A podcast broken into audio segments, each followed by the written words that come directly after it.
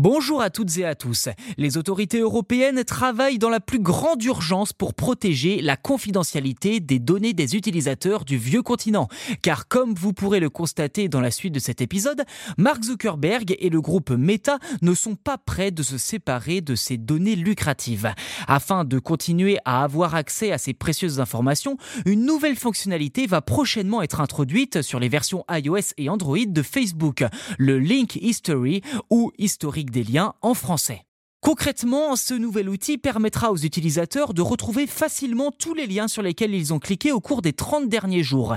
Et si l'entreprise américaine propose cette nouvelle fonctionnalité, ce n'est pas que par pur altruisme, non, rassurez-vous, car en proposant de sauvegarder tous les liens que vous visitez, Facebook peut continuer à suivre de très près votre comportement et vos préférences afin de vous proposer des publicités ciblées.